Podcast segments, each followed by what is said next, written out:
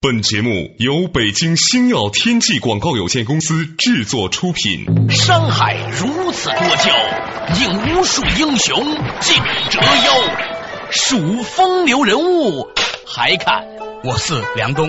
大家好，我是吴伯凡。两个男人孕育五年，梁东、吴伯凡帮你坐着打通经济生活任督二脉，东吴相对论。好戏马上开场。作者打通经济生活任督二脉，大家好，欢迎收听今天的东吴相对论，我是梁东，对面的依然是二十一世纪商业评论主编吴伯凡，伯凡你好，大家好，嘿，伯凡，我们这个话题呢，一不小心九十多期了，哇，想起来也觉得很恐怖哈，经常晚上夜间十一二点钟录完节目之后，夜行长安街，居然跟你一起把臂同游长安街，想想这么几十次下来哈，就什么事情干不成？我是说这个节目什么好节目做不出来是吧？啊，这个话说的有点远了，但是呢，却表。明呢，我们其实真的是很愿意和大家分享我们在平常日常生活中的点点滴滴。我觉得呢，这两天呢，一些朋友在跟我们讨论的一些话题呢，又引发了我的一个小小的观察和思考。嗯，旁边的人啊，六七十年代出生的人呢，现在都面临一个小孩子该怎么教、该怎么养的话题。嗯，哎呀，实际上呢，很庸俗，是吧？以前很鄙夷的这些人，现在都在开始谈论这个话题了。下一代的啊，这子女教育。那我发现呢，这旁边呢，很多人都在关心说，到底是怎么样的教育才能让这个子女将来呢？能够成为一个合格的公民。嗯，前一阵呢，好几位朋友的孩子都考上大学了。对，有几位啊，甚至小孩大学都毕业了。嗯，今天现在这个经济状况不是太景气啊，找工作也是很难。所以我就很自然的想到，其实现在大家关心经济问题的时候啊，有一个附带的关心，就是自己的孩子如何将来有一天能找一份好工作，而且找到工作以后能够逐渐逐渐成为一个不说是优秀到卓越。至少是在小圈子里能够表现的不那么逊色和平庸的孩子，是吧？对，把？望子成龙可能是一个奢望。对，那我们在收音机前面呢，有些听众朋友呢还不是父母，但是你是父母的小孩，是吧？嗯，我觉得呢，如果你今天要跟我们一起来分享一下，哎，到底如何成长为一个还不错的人？嗯，话题应该也不错。嗯。为什么能安静的聆听长辈朗读的小孩子，长大后会比较成功？养成倾听的习惯会对一个人的性格产生哪些影响？为什么说朗读不仅仅是一种语言教育，还是一种人格教育？不急于发问，先从自身找答案。为什么是一种性格的修炼？欢迎收听《东吴相对论》，本期话题：积极的沉默。在美国啊，有一个调查，据说样本也很大，就是调查学生的优秀程度跟什么因素相关系。哎，这是一个很有趣的话题，是吧？我们以前呢拍脑门儿，都觉得呢，是不是跟父母的教育程度啊，跟你所在的学校是不是好学校啊，童年的时候是不是被送去这个奥数啊那个班呐？但是到底跟哪一个因素最关联？我其实以前呢也经常想这样的问题。过去我在社科院，在学界，现在也是。失敬啊！对，现在混入商界里头，成为观察员，也经常观察别人。对对对，我就疑惑，周围的那些朋友啊，总是在想如何把孩子送到景山学校啊，送到北京四中啊。嗯，我就特别疑惑的是，我周围的朋友，过去在学界，现在商界都是很优秀的人。对，怎么就没有一个是景山学校和北京四中？这有点失敬啊！啊，我要说的只是，不一定说一个很优秀的人一定出。在一个很好的学校，现在好多父母挖空了心思，耗尽了财力，让孩子去进到一个好学校。嗯，结果呢，这个相关度大不大？他没有想过。美国的这个调查呢，可能会让我们获得一种新的视角、新的看法。这个养羊肉拿着烧箭时间有点长，你跟大家分享一下，他这个调查到底是怎么调查的，以及是什么样的结果呢？嗯，这个调查呢，首先他在统计曲线嘛。对。啊，比如这些学生他优秀的程度是吧？这成绩好坏啊，他是在美国，他还是比较强调素质的嘛，他不一定是完全是那种应试教育。但总而言之，他设定了一个优秀的指标，嗯，然后就有的人高，有的人低嘛，这是一条曲线，嗯，然后呢，就跟这些人的家庭出身，比如说经济状况好坏，结果呢，发现这两条曲线啊有点不相干。对，这样就否定了一个过去我们的假设，就是说经济状况跟学生的优秀程度是不相关的。对啊，至少是弱相关的，甚至有可能是负相相关、反相关 啊。这是一条曲线。然后呢，针对其他指标产生了另外一些曲线，比如说父母的学历、父母受教育程度跟学生的优秀程优秀程度，哎，发现这个曲线也不相关。对啊，所以像咱们这些没什么文化的父母是吧？也不用感到自卑。对对对，还是有机会，你的子女还是有机会出来的啊。呃，调查了很多曲线啊，就我们日常能想到的那种相关性啊，啊，好像都对不上，都没有想象那么有关系。但是后来他们发现有一条曲线是很多人想不到的，就是在调查学生的过程当中啊，就问他们：你们小时候父母给你们的教育是什么样子？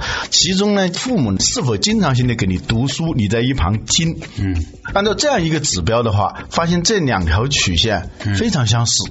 最后就出人意料的得出了这么一个结论，就是你小时候你的长辈是否持续的给你朗读一些作品，就这样一个小小的事件，跟你的优秀程度是非常相关的。嗯嗯，这个是很有意思的哈。当然我们要强调一下，不仅仅是成绩好才是一个优秀的人，是吧？他这个调查呢，其实也是针对那些在大家概念上认为德智体美劳都还不错的人来做的一个调查。嗯啊，而且呢，这个老吴这个话题呢，其实讲的是。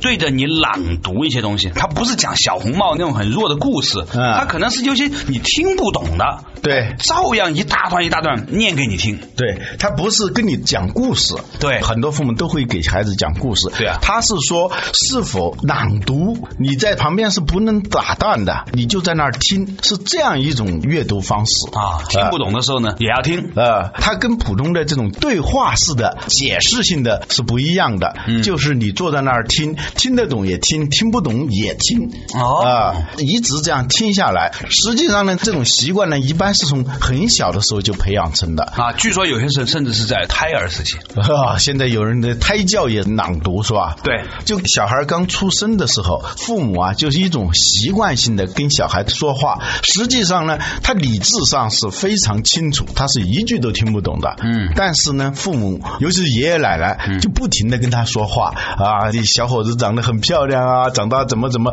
说的那些完全他听不懂的那些话，这就是对他有一种正面期待啊。假设他听得懂啊，这样呢，到了一定的时候呢，就开始给他读一些书。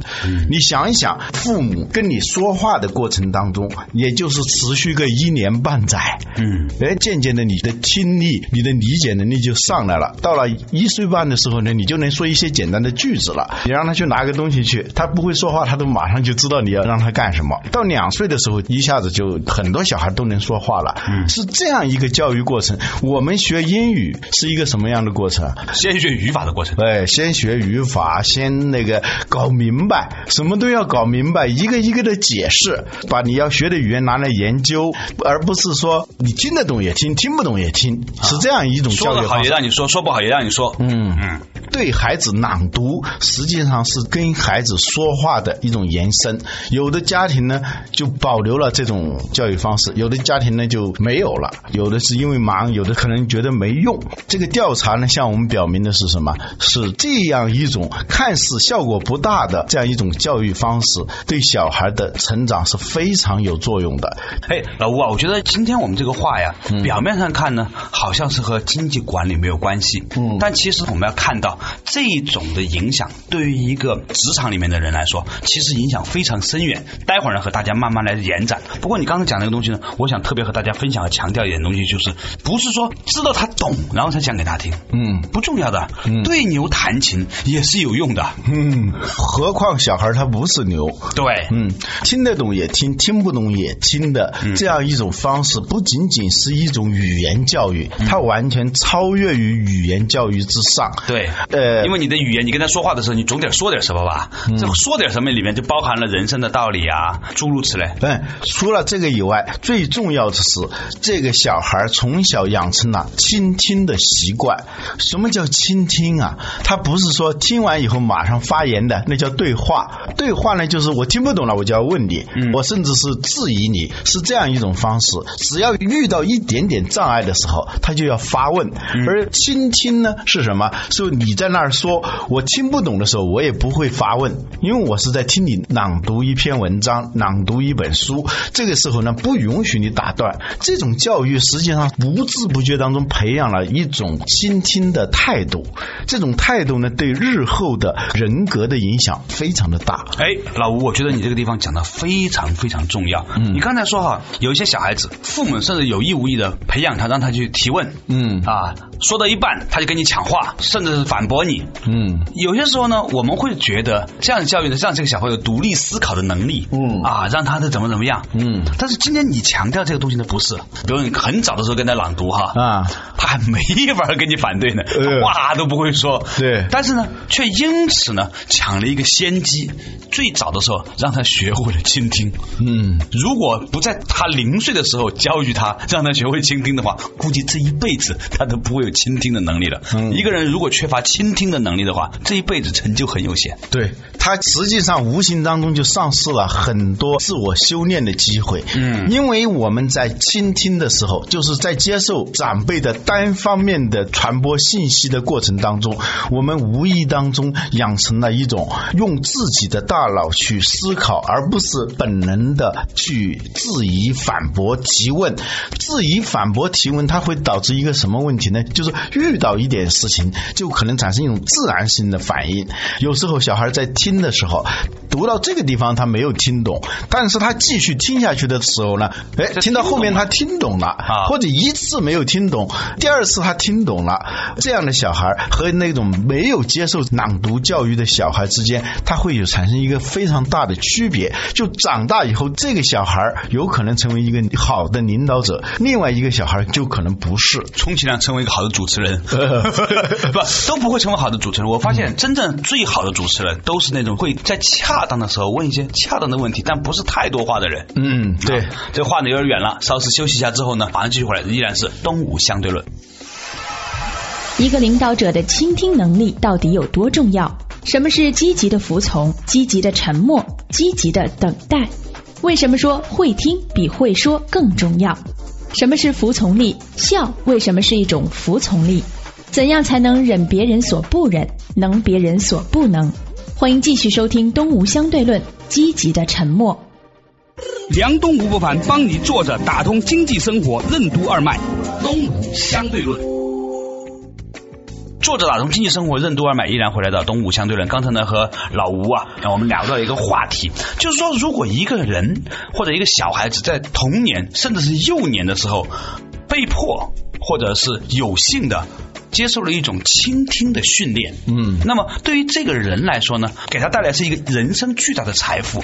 我从这个地方呢，我想起一个事儿：如果啊，一个女孩子面对两个男孩子，嗯，一个男孩子呢，你说到一半，他已经有很多观点了啊，你这个对或者不对，然后加以评注；另外一个人呢，他听你把话说完，然后隔了一秒钟之后才会问你一个问题，嗯，你会觉得哪一个比较有吸引力？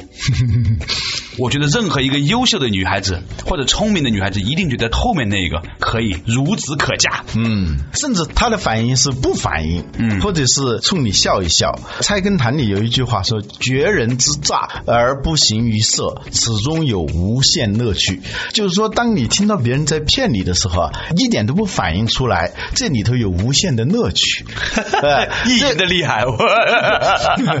因为作为一个领导者，最重要的素质之一，他不是那种随机性的机械式的反应。而是他不停的在吸纳各种各样的信息，然后他就把大量的信息存储在脑子里头，做一种全面的系统的反省，最后才能给出一种反应出来。那种一惊一乍的，绝对不是领导者的素质。嗯，哎，从小没接受这种倾听教育的，是这种对话式教育的，是吵架式这种教育的孩子吧？他将来长大以后，就可能是一惊一乍的。嗯，可能是那种听风就是雨的。最重要的是他的智力不可能有一个深度的开发和磨练，因为在听朗读的过程当中，有很多的东西你是不知道的，这个时候你又不能够去问，而只能够逼迫自己去想。现在想不通，待会儿仔细的听，说不定就能听懂。今天想不通，明天再想，就这样反身而成，从自己内部找答案，而不是马上去寻找现成的答案。这不仅仅是一种语言的学习，不是一种文学的学习，最重要的是一种性格的修炼。嗯，我觉得这个事情呢，还有一个有趣的点，就是呢，我们常常发现，在现实生活中啊，你在跟一些人聊天哈，你话没说完呢，说到一半，他已经打断你了，嗯，然后呢，提出滔滔不绝他的想法，嗯，表面看呢，你觉得这个人反应很快，嗯，其实你会发现呢，他每次说都是一样的东西。在谈判的时候，你要是遇到这样的人，是可以轻而易举的制服他的。嗯，怕就怕那种你一直在说，他一直在听，他没有反应。到了最后的时候，啪啪啪几下子，全部把你装兜里。对，他让你说，不停的说，说了，他总是在某一个你意想不到的地方等着你呢。对，那刚才呢，你讲到是说，对于一个领导者来说，他有倾听的能力很重要哈。嗯。从另外一个角度来看，比如你是主编，嗯，你手下有一些编辑记者，嗯，你在布置任务的时候，嗯，他不打断你。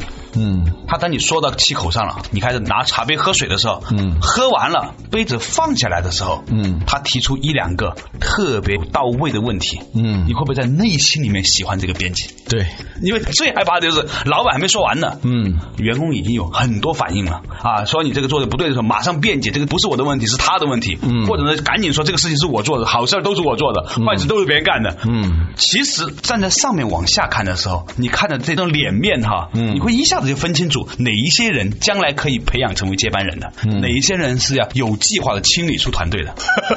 对，在中国啊，有坚持给孩子朗读习惯的父母还是比较少的。嗯，更多的呢是强调他听话，这就是差别。听话和听书，我们讲的是听书。嗯，听话呢是强调让小孩去服从。嗯，听书呢不是一个简单的一个服从的问题，让他积极。的服从或者积极的沉默，积极的等待，培养这样一种性格。这个词用的非常好，积极的沉默。嗯，因为我们好多时候就是两个极端嘛，要不就是沉默，嗯，要不呢就是叽叽喳喳，嗯。如果是你能够学会一种积极的沉默的话，这种人呢，他的智商、情商到交往上一定是会比普通的只会沉默或只会叽叽喳喳的那些人是很不一样的。哎，我觉得呢。刚才你讲的这里面呢，有一个很值得关注的东西哈，嗯，就是说有些人讲到一半呢，还没讲出结果的时候呢，有些人呢很着急，很想马上要知道答案，嗯，或者是马上要做出反应。另外一种人呢，对于不确定的东西呢，他比较拥有耐受力，嗯，他愿意去观察和等待这个结果的呈现，或者愿意让自己去弄明白这个事儿。两者之间的区别就在于说，后者更从容一些，其实是更主动一些，其实是更主动了，反正，嗯嗯，因为他自己。在内心里面反身而成了，是吧？嗯嗯。有的时候呢，我在这个饭桌上啊，喜欢观察一些人。嗯。大部分的时候呢，我都很聒噪，就在饭桌上，然后哒说很多话。我发现呢，我说的越多的时候呢，其实我对别人的了解越少。嗯。如果很不幸或者是很有幸，在饭桌上有一个比我还能喷的人，嗯，我有机会去观察别人的反应和观察这个说话这个人的时候呢，我往往发现呢，在这个餐桌上呢，我会获得更多的东西。对。嗯。这我想起一个西方谚语，说我们应该多。听少说，嗯，因为上帝给了我们两只耳朵，一张嘴，一张嘴，是吧？会听比会说更重要，嗯，因为听实际上是在积极的采纳信息，同时在处理信息，嗯，当你听到一点的时候，马上在说的时候，已经不是在处理信息，是在发布信息了，嗯，如果长期养成了这种习惯的话，那么你深度处理信息的这种能力和习惯都会降低，就退化了，退化了，嗯。说到这里呢，我就想了有一本书啊，嗯，是一个美国人写的，叫《朗读手册》，它实际上就讲的是这样一个问题，就是考察这个朗读对人的重要性，倾听对人的重要性，以及如何去给孩子朗读，让孩子具有更高的智商、情商和交往商。嗯，我们刚才讲了很多观点，实际上是来自于这本书。书的，嗯，他就告诉你，这个朗读不仅仅是一种语言教育，而且是一种性格教育，嗯，是一种人格教育。一个不经受被朗读的人，他成长的这个空间实际上是有限的。对对，读完这本书的时候，我想到了有一个英国人，我都忘了他名字了。他讲了一个概念叫服从力。嗯，什么叫服从力？我们都讲的都是行动力，是吧？都强调这都是主动的控制我能啊，我的地盘听我的。对对，控制力，而不是服从力。服从还要力吗？无力才服从呢。对，实际上呢，服从是需要力的，是需要练就的。倾听本身就是一种服从力，或者叫听从力。我们听从什么东西？听的过程当中，你练就的那种力量，比你在说的过程当中练就的那种力量要大得多啊！后来我就在想，这个服从力如果译成汉语的话，应该用哪个字？嗯，想了半天，我觉得有一个字还是比较符合的，嗯，叫孝。哎。孝其实就是服从力，百行孝为先的孝，这个孝就是一种服从力。其实所有不孝的人，就是服从力很低的人。而且儒家他为什么强调孝，在所有的行为当中是最重要的？你是怎么理解的？比如说之前你跟我分享的嘛，嗯，教育的教这个字是吧？啊，我们把这个字拿张纸来写出来，嗯，瞪着它看，嗯，你会发现它从陌生慢慢变得有意味起来，嗯，左边一个孝，右边。一个文，嗯，有条理的孝，系统化的孝，嗯，就是教，有文采的孝啊，叫教是吧？有意思。实际上，中国古代是特别强调这个孝，也就是服从力，在教育当中的重要性。培养一个人的服从力，也就是培养他的孝。嗯，有一个故事，听众朋友可能都听说过，但是我们还是要重复一下。嗯，这故事就是孺子可教啊。话说秦。曹末年啊，有一个叫张良的人，就是张良张子房啊。新汉四百年的张子房啊，就是汉朝四百年的天下。实际上，这个人是起到了非常大的作用的。张良呢，在年轻的时候，经过一个汉桥，有一个老人就坐在那个汉桥上。那个老人看见他过来的时候呢，故意把那个鞋啊就蹬掉了，就掉到下面了。然后叫这个年轻人，你给我把它捡起来。张良就感到很。诧异，为什么故意蹬掉了，让我把这个鞋捡起来？但是呢，他看见他岁数这么大了，真老爱幼吧，下去就把这鞋就捡起来。然后这个老人说：“你给我穿上。”这个他心里头犯了一下嘀咕，但还是给他穿上了。穿上了呢，又蹬掉了，他又让他捡起来，这样反复折腾他几次。他心里头虽然有一点不满，但是那个怨言还没有发出来，起码还是和颜悦色的。这个时候呢，这个老人就跟他说了一句话。话三天以后清晨你到这儿来，我有一本书交给你。那张良三天以后就来一来看见老人坐在那个地方，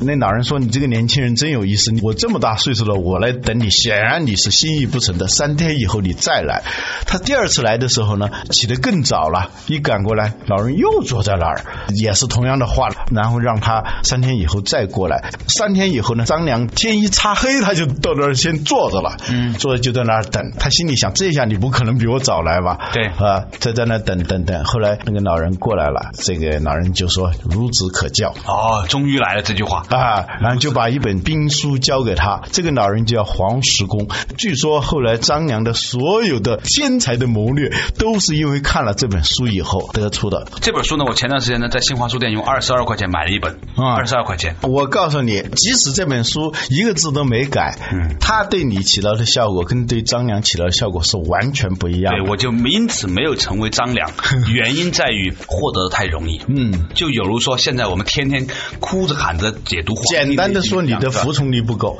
嗯，他的服从力太强了，就是无条件的接受当下的境况，很清楚你要达到什么样的目的，然后不打任何折扣的，甚至是超额的完成你要做的事情，这就是服从力。如果你小时候练就过。这种服从力的童子功的话，你长大以后，你就会忍别人所不忍，能别人所不能。哦，所以呢，这些东西我觉得都和现在我们所感受到的啊，现代工业时代的很多的观念很大的不一样，嗯，是吧？每天我们在媒体里面接受到的都是一个人要有创新力啊，一个人呢要懂得独立的思考，一个人呢要怎么怎么样怎么样。总而言之，这个意思就是说要让你不服从，就是质疑，就是挑战啊，就是这种所谓的民主氛围下的以我为中心。这种状态的背后其实是服从你的低下，服从力不是低三下四。我说了，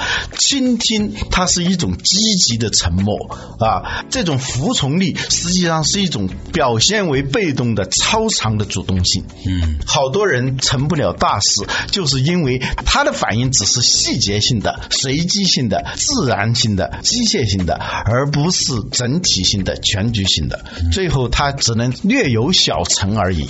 今天谈论这个话题，搞得我都不敢插话了。你光去倾听了，光去念服从力了。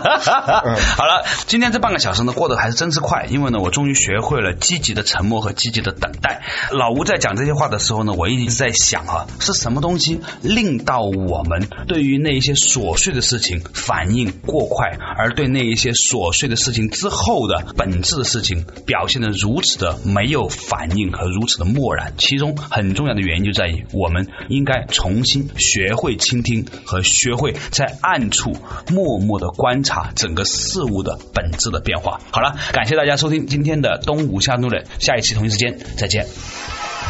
笑为什么是一种表现为被动的超长的主动性？教育的基础为什么是服从力？什么是早熟认知界定？海航为什么要把高管送到寺庙去侍奉方丈？为什么说技法是有限的，心法是无限的？为什么制造业尤其需要委曲求全？为什么化解矛盾应如春风解冻，和气消冰？明天同一时间，欢迎继续收听《东吴相对论》《弟子规》的管理心法。